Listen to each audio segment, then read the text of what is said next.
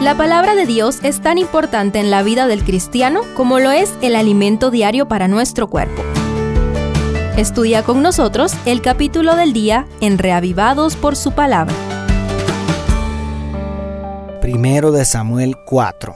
En el capítulo anterior, el pequeño Samuel fue llamado al ministerio profético y su primer profecía fue contra el linaje del sumo sacerdote Elí por la iniquidad de sus hijos.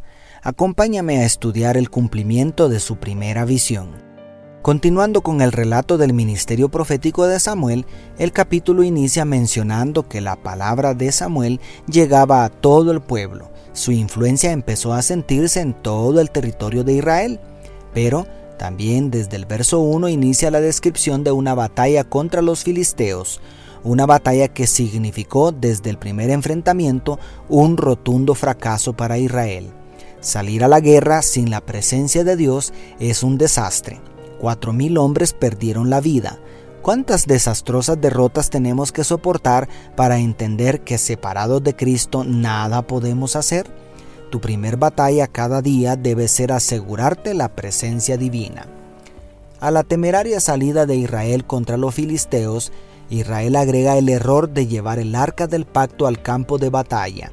Estando en apostasía y desobediencia al pacto, empezando por los sacerdotes Ofni y Finés, se atreven a llevar el arca sin el consentimiento del Altísimo. Estaban tan ciegos espiritualmente que pensaron usar el arca como una especie de amuleto de la buena suerte.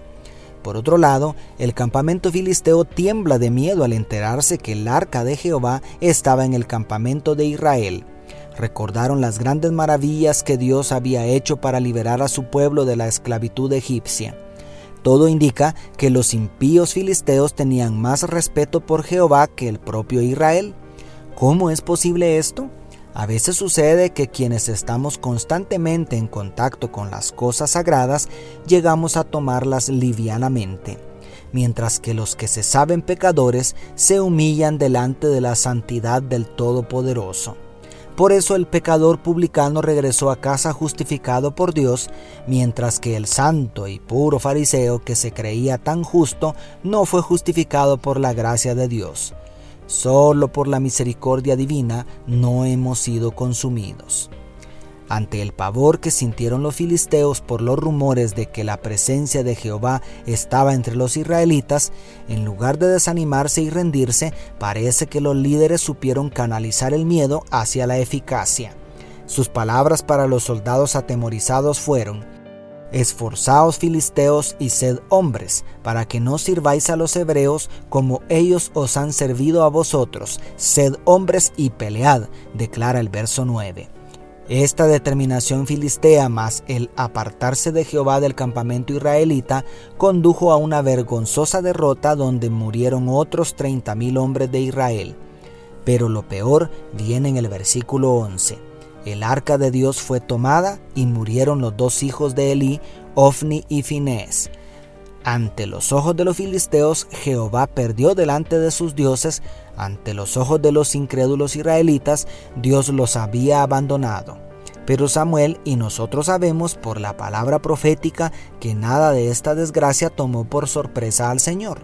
Dios permitió la derrota para que los israelitas dejaran la superstición y aprendieran a confiar en Él. Si Dios está al control, siempre nos guiará a Él.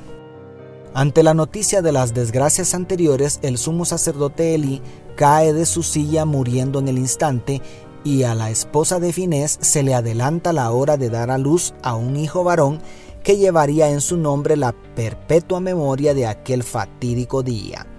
El nombre de aquel niño fue Icabod, que traducido es sin gloria. Qué terribles consecuencias trajo el abandono de Dios. El triste final de Elí, sus dos hijos y su nuera que murieron el mismo día, es el mismo triste final al que nos conduce siempre el pecado. Si te sientes Icabod, sin gloria, sin belleza, sin éxito, el Dios, creador de los cielos y la tierra, puede limpiar tu pasado, puede transformar tu presente y puede darte esperanza de un futuro lleno de su santísima gloria. Lo único que necesitamos es arrepentirnos y volvernos a Él.